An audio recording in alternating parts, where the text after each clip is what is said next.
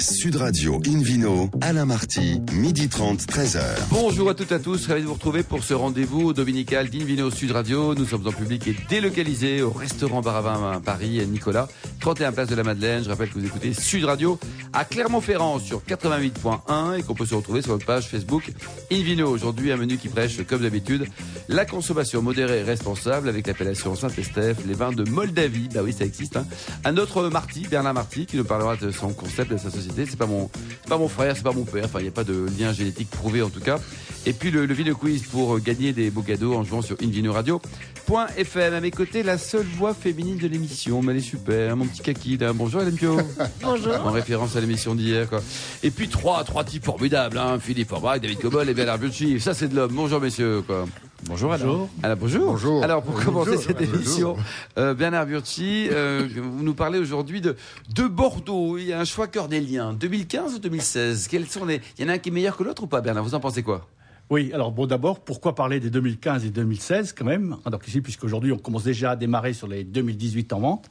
Donc ici, parce qu'ils sont en bouteille hein, et qu'on a pu enfin les goûter en bouteille définitive et pas uniquement dans des échantillons. Ah, donc ici, donc avec euh, des bulles, etc. Ah, donc ici, donc euh, aujourd'hui, donc, Donc du vrai vin, vous voulez dire, Bernard Maintenant, c'est vraiment du vrai Voilà, vin. maintenant, c'est vraiment du vin. Ouais. Hein, donc ici, Bon. c'est qu'il est en bouteille. Hein, donc ici, de millésime d'ailleurs très médiatisé. Hein, donc ici, très cher. Hein, donc, euh, donc en tout cas, euh, et d'ailleurs, il y a 6000 personnes qui viennent les déguster en primeur, mais il n'y en a pas 10 qui viennent les goûter en bouteille, quand même, ce qui est très étrange. Enfin, en tout cas, je viens de les goûter. hein, donc ici, alors, je vais juste remettre le contexte. hein. Le contexte est que, bon, il y avait deux millésimes euh, immenses 2009-2010, où les prix avaient beaucoup monté. Puis ensuite, on est passé une traversée du désert, en 2011, 2012, 2013, Ça, 2014. c'était pas terrible, Bernard? C'était moyen. D'accord. Enfin, sauf 13, qui est Plus, un peu moins que moyen. Moins que moyen. Ouais. Ah, donc, euh, en tout cas, et donc 15, il fallait un grand millésime. Et alors, ça a plutôt bien démarré, hein, donc ici, donc euh, belle floraison homogène, donc euh, l'été se passe bien. Hein, Et trois semaines avant, d'ailleurs, euh, Bordeaux sort les trompettes, immense millésime, millésime du siècle. J'ai pas eu la cruauté de rappeler le nombre de millésimes qui ont été ruinés par la pluie durant les vendanges. Ah, donc ici, et il y a eu pluie. Alors ça dépend des endroits.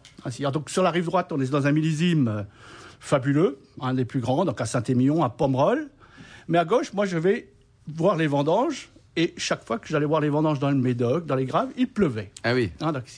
Et on m'explique que c'est un immense millésime. Et d'ailleurs, quand je lis la presse, hein, donc déjà, euh, ça y allait, ça y allait avec, avec les gros titres. Hein, et donc, et moi, personnellement, donc, à part Margot, les, donc, en tout cas, sur la rive gauche, je ne trouvais pas vraiment les vins à la hauteur. Et alors, d'habitude, quand je vais dans un château, on me donne toujours full détail, donc, euh, sur la météorologie.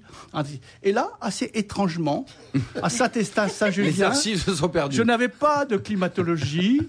Ah, donc Des nuages, où ça, donc, des nuages? Voilà, donc, euh, et, et donc, du coup, bah, je suis allé à la station météo de Pauillac. On lui quand fait même. pas, Bernard, on lui fait pas. Hein. Oui, oui, donc, pour, euh, et puis, donc là, je comprends que bah, c'était tout à fait normal, puisqu'il y a 200 mm d'eau qui était tombée pendant le vendange, et qu'à Villeneuve-d'Ornon, donc dans les graves, hein, donc ici, bah, ah, donc ici, bah, il y avait 120 mm quand même. Hein, donc, ce qui est quand même beaucoup. Hein. c'est beaucoup. Voilà, donc en tout cas, donc, alors c'est un très beau millésime à Margot. Et euh, bah, ce que je craignais donc euh, durant les dégustations primeurs aujourd'hui, donc la lettre, je les ai goûtés d'ailleurs deux fois puisque je les ai goûtés l'année dernière et je les ai regoûtés donc euh, cette année.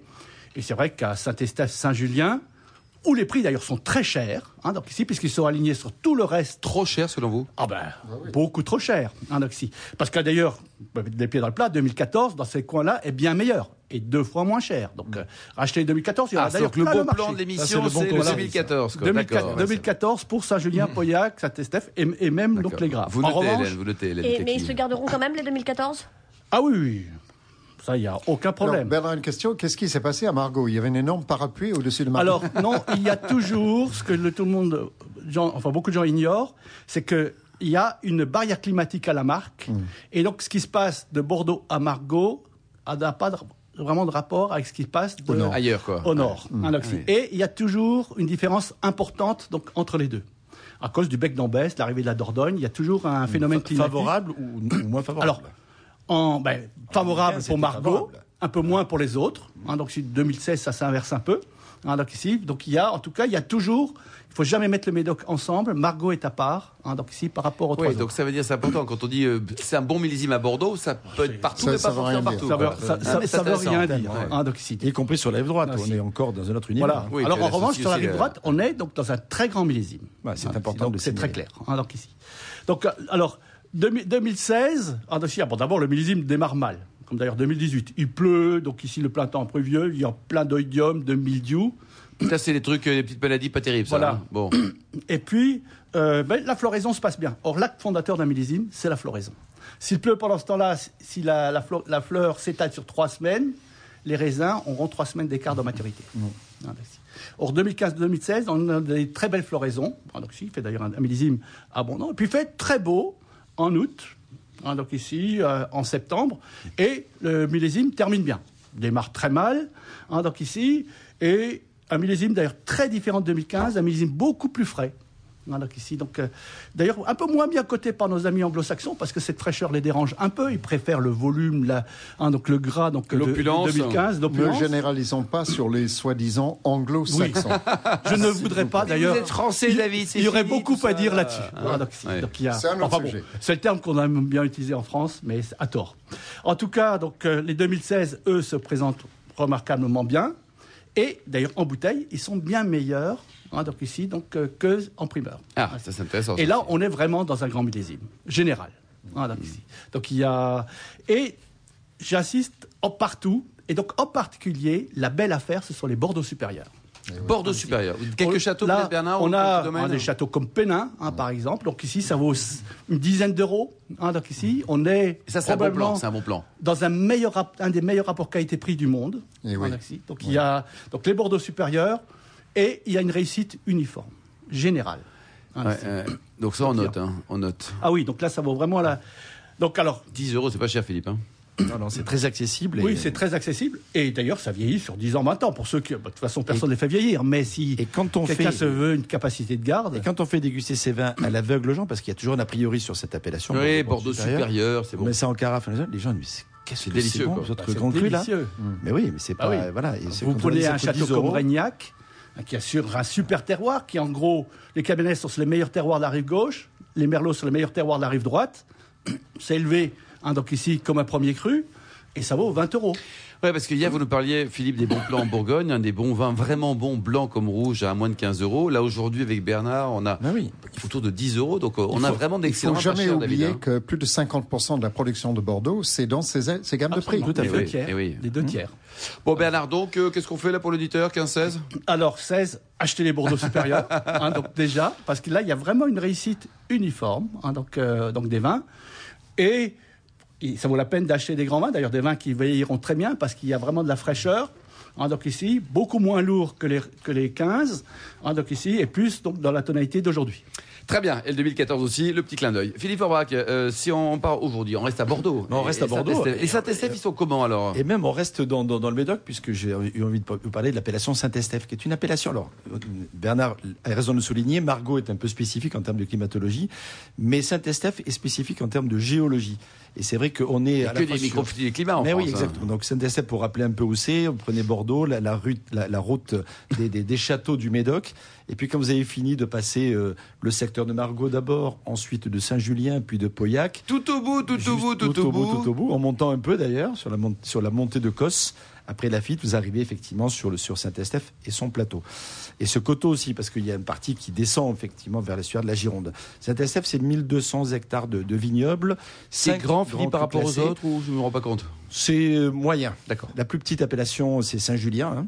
Euh, la plus grande doit être récemment Margot, compte tenu du nombre de communes qui ont droit à l'appellation. Euh, mais effectivement, il y a, il y a, c'est- une appellation moyenne en termes de surface. Il n'y a que cinq grands crus classés dont les plus célèbres sont Morose et Cos d'Estournel, mais il y a plein d'autres châteaux qui sont très intéressants, je vais y revenir. La spécificité géologique, c'est d'être à la fois euh, euh, euh, marqué par le côté graveleux, comme souvent dans ce secteur-là, puisqu'on est sur des graves garonnaises qui viennent effectivement des, de- de- de- des Pyrénées, mais il y a une couche d'argile beaucoup plus importante à Saint-Estèphe, ce qui donne des vins beaucoup plus structurés, beaucoup plus denses. Et notamment le Cabernet Sauvignon qui se plaît bien sur les argiles, hein, arrive à maturité. Mais on a souvent l'esprit Saint-Estèphe, c'est de donner des vins avec euh, parfois une certaine rugosité, en étant euh, voilà juste aimable pour le, au début. On dit que les tanins sont relativement astringents, c'est vrai. Euh, et dans la jeunesse, c'est pas toujours évident d'ailleurs à apprécier les Saint-Estèphe. Alors que dans les autres appellations, Saint-Julien notamment, voire Margaux aussi, hein, on a des vins plus, plus avenants, un peu plus rapidement.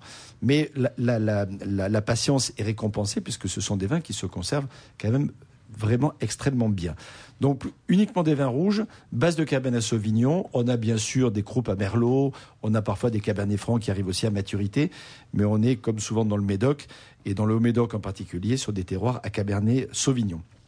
Alors les domaines les, plus emblématiques, j'en ai cité deux tout à l'heure, mais il y en a d'autres hein, qui sont moins connus mais qui sont très intéressants. Le château de Pèze, les Ormes de Pèze, Bossite, Calon-Ségur, le Closet, le Croc, Lilian-Ladouis euh, ou encore euh, Château Méné notamment, mmh. sont, sont, sont, des vins qui sont très accessibles. Très et Méné a l'intérêt d'avoir beaucoup une surface relativement importante, mmh. d'avoir une très jolie croupe, notamment qui, qui, qui vient, qui vient s'orienter vers l'estuaire de, de, de, la Gironde. Ça touche Montrose. Et, euh, et ça touche Montrose, exactement. Il y a des parcelles qui valent vraiment la peine.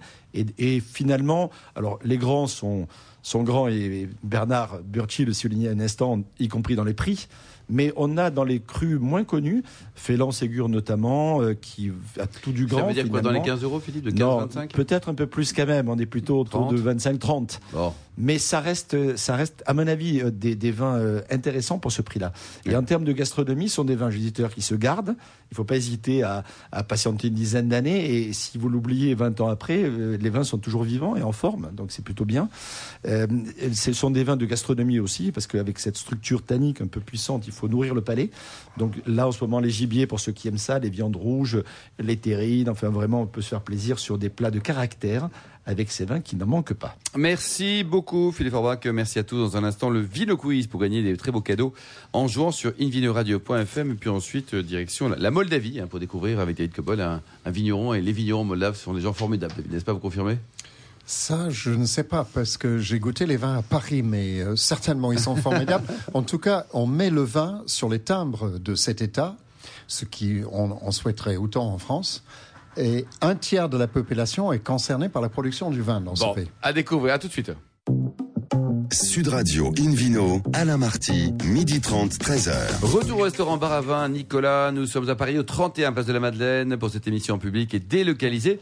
Avec euh, Hélène Pio et le Vino Quiz. Mais juste avant, Philippe Forbach, euh, la semaine prochaine, un moment d'émotion important Oui, euh, la sommellerie française et le monde du vin, d'ailleurs, au niveau international, vient de perdre un personnage très important. C'est Gérard Basset qui était meilleur sommelier du monde en 2010, qui était Master of Wine, qui était Master Sommelier, qui était le plus titré finalement de tous les grands sommeliers.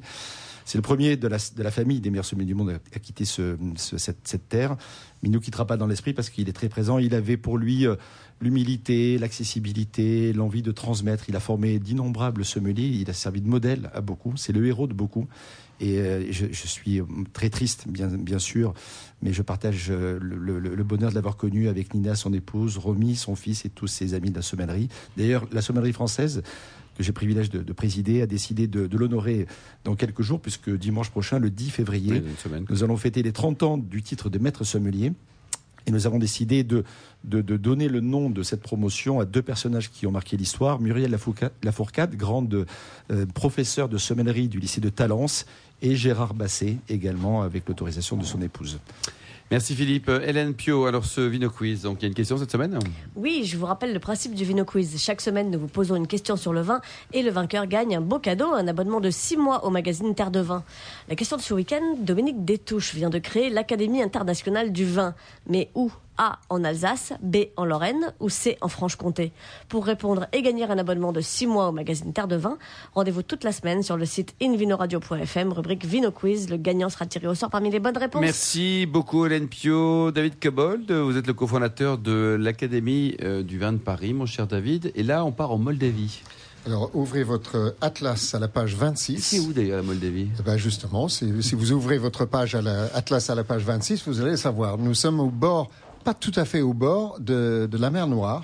Mais est-ce qu'il y, y, a le... un accès à la mer ou pas? Eh bien justement non. Ah C'est tout le problème de ce, de ce pays qui, qui était, au fait, c'est la région s'appelait la Bessarabie autrefois. On est sur le coin nord-ouest de la mer Noire. On est, et ce pays est entouré par l'Ukraine d'une part et, et bordé au sud par la Roumanie. Et une oui. partie nord de la Roumanie C'est une s'appelle oui, mais euh, c'est problématique que ce pays n'a pas vraiment accès à la, à la- à la mer Noire. Donc c'est un tout petit pays très très pauvre, mais qui figure pourtant à la 20e place sur les productions euh, mondiales du vin. C'est-à-dire euh, 2%. de- der- juste derrière la Nouvelle-Zélande, la Grèce et l'Autriche et la Serbie, mais devant l'Ukraine, la Bulgarie et la Géorgie. hein. C'est beaucoup Oui, pour un tout petit hein, pays. Euh, et on estime qu'un tiers de la population est concernée par la production du vin. Euh, C'est assez exceptionnel. Alors, or que c'est un pays très très pauvre, donc ils dépendent beaucoup de la production du vin.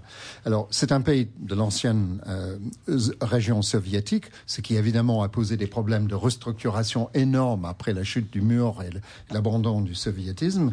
Euh, mais mais euh, on estime que beaucoup de la production est entre les mains de paysans qui ne produisent que pour eux-mêmes, donc c'est pas vraiment recensé. Quand on dit 20e pays producteur, c'est peut-être euh, 15e, j'en sais rien. Alors, euh, j'ai eu l'occasion, parce que des, des amis sont allés en mission là-bas et ont ramené quelques échantillons, de goûter quelques vins. Je ne sais pas s'ils sont vraiment représentatifs, j'en parlerai peut-être à la fin de ma, de ma rubrique.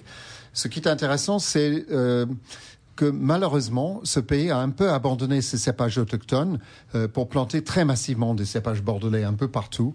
Euh, donc on trouve une très forte dominante de, de- de rouge d'une part et de cépages euh, bordelais essentiellement.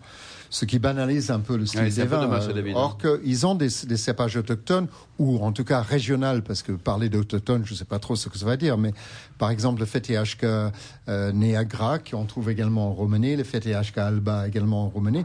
On trouve même le Separavi qui a migré de la Géorgie à l'autre bout de, de la mer Noire. Donc ça, je trouve que c'est plus intéressant. Euh, le climat est à la fois un peu chaud, un peu humide en proximité de, de, de la mer Noire, mais en montant sur des plateaux, de, de, c'est c'est un peu la prolongation des, des Carpates. Hein, Oui, donc c'est on ça, est quoi. plateaux en altitude. On des- Dracula, vous connaissez, vous, Hélène hein? Bien sûr. Bien sûr, Et- c'est c'est un et copain, le- non? C'est à mon Il faut se rappeler que le 7 octobre, c'est Wine Day en Moldavie. Alors ça, c'est un jour férié. c'est le jour férié national de, Wow. de la Moldavie, Allez, tous consacré au vin. Moldavie. Et pourquoi on n'a pas ça en France, nous Eh ben, on va demander Ah, au non, ministère, au Non, il ministre faut de demander aux l'Agriculture. gilets jaunes de nous aider là-dessus. Soit ça, soit la nationalité Enfin. moldave pour tous les Français. Une revendication fondée, c'est bien. Parce qu'en France, on considère le, vin comme une drogue dangereuse. Apparemment, euh, en Moldavie, non, c'est la santé c'est la, c'est la vie du pays. Oui, on Donc, devrait euh, faire une cinquantaine de jours fériés sur le thème du vin, tiens, chaque année. Alors, bon. Euh, donc le, le- le vignoble, on le comprend, est un peu en crise. Euh, Il y a eu une, une décrue de 40% environ des surfaces viticoles depuis 95. Euh, mais c'est difficile d'avoir des, des chiffres exacts. Donc, j'ai parlé un peu de la géographie, un peu de la climatologie. Maintenant, parlons quand même des vins. Euh, en dehors de ces cépages que j'ai mentionnés, on trouve aussi le Tamayosha, on trouve le, le Rara Neagra. Et les vins Vous que répétez j'ai là, goûtés, s'appelle, Rara, Rara Neagra. Vous Le notez, vous notez, et Hélène, noir. vous notez, hein, bien sûr. oui. Alors, je vais quand même nom- nommer des vins qui me semblent, parce que franchement, le niveau de ce que j'ai goûté, j'ai goûté une trentaine de vins, n'était pas excitant, excitant. hein. Ah bon? Il y avait vraiment des mauvais vins. Vous hein. n'avez pas été malade quand même? Non, je suis Non, mais il n'a pas vie. été excité, excité. J'étais pas excité. Donc, la meilleure note, c'était pour un vin qui s'appelle Pelican Niagara, Silk Road Blend, qui est un assemblage Cabernet, Malbec et Ra- Rara Niagara. Et ça, j'ai trouvé que c'était assez plaisant, assez élégant. Euh, surtout du fruit, euh, couleur rubis pâle. euh, c'était correct. C'était. Alors, j'ai pas les prix de ces vins parce qu'ils sont pas importés en France. Il y a un autre domaine qui s'appelle Salcuta, FTHK Alba, c'est un blanc là. Euh, J'aime beaucoup votre accent assez, moldave, assez, je suis très très fort en moldave. hein. Il parle roumain hein, essentiellement. C'est plus simple, Euh, déjà. et alors lat- ça, c'est plus latin. euh, C'est un vin assez agréable, assez ar- aromatique. Bon, donc on peut trouver des choses buvables, on va dire. Et j'ai goûté un très bon euh, brut rosé, Ah. pétillant, euh, vraiment bien, par un domaine qui s'appelle Pourcarré. Alors pour Carré, je crois que c'est un ancien domaine. Et c'était, moi, je ser- serais content de, très content de boire ça à l'apéro. D'accord, bah, c'est bien. Euh, Il y a un domaine assez étonnant qui s'appelle Castelmimi. Alors Castelmimi, c'est une sorte de Versailles moldave.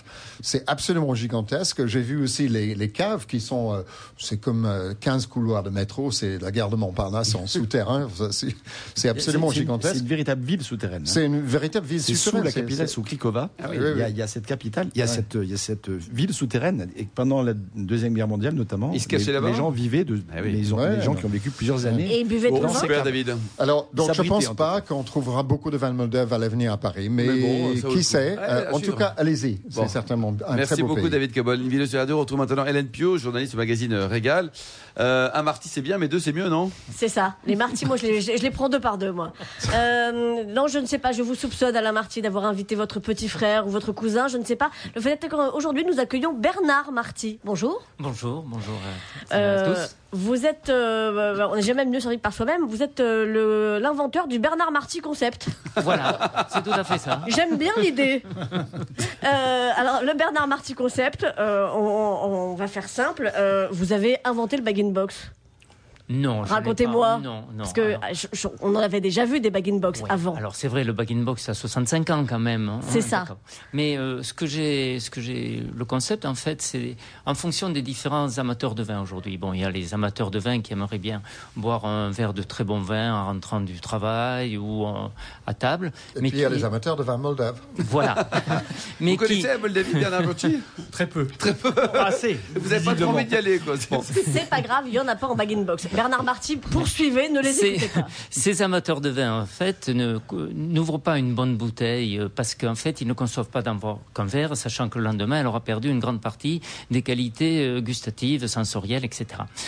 Donc, euh, partant de ce concept-là, plus de- d'autres catégories, en fait, comme les festifs qui aimeraient inviter leurs amis et leur proposer différents types de vins au verre, des blancs, des rouges, des rosés, des doux, etc., qui, eux, utilisent dans certains cas les bag-in-box, je me suis dit que pour ces populations-là, le bag-in-box pourrait avoir de l'intérêt. Mais que le bag-in-box actuel de 3 litres ou de 5 litres ne convenait pas forcément en termes de contenu et de contenant. En termes de contenu, on trouve souvent, on commence à trouver de bons vins, mais quand même, à la base, c'est des vins d'entrée de gamme.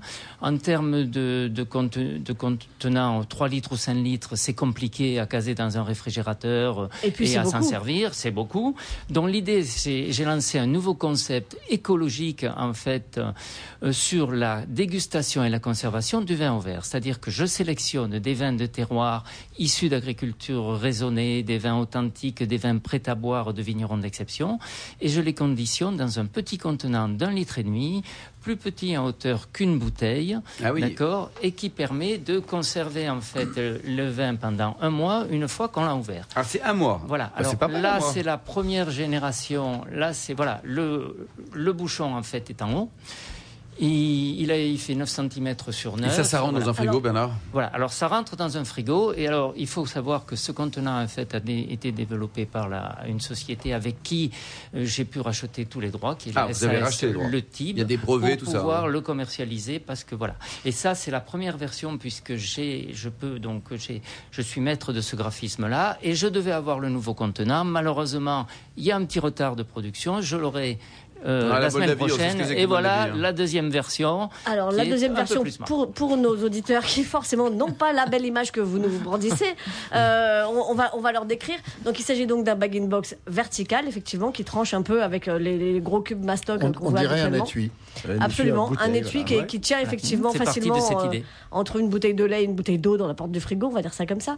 Euh, et puis effectivement, euh, ce qui frappe, euh, il y, y y a deux choses qui frappent euh, outre sa forme, c'est euh, d'une part la sobriété de son design, parce que en effet, jusqu'à présent, ce qu'on trouve, enfin, je, je, je C'est très moche. Hein. ben, ben, je, je- je salue tout à fait la sélection, par exemple, de, de Bruno Quenu.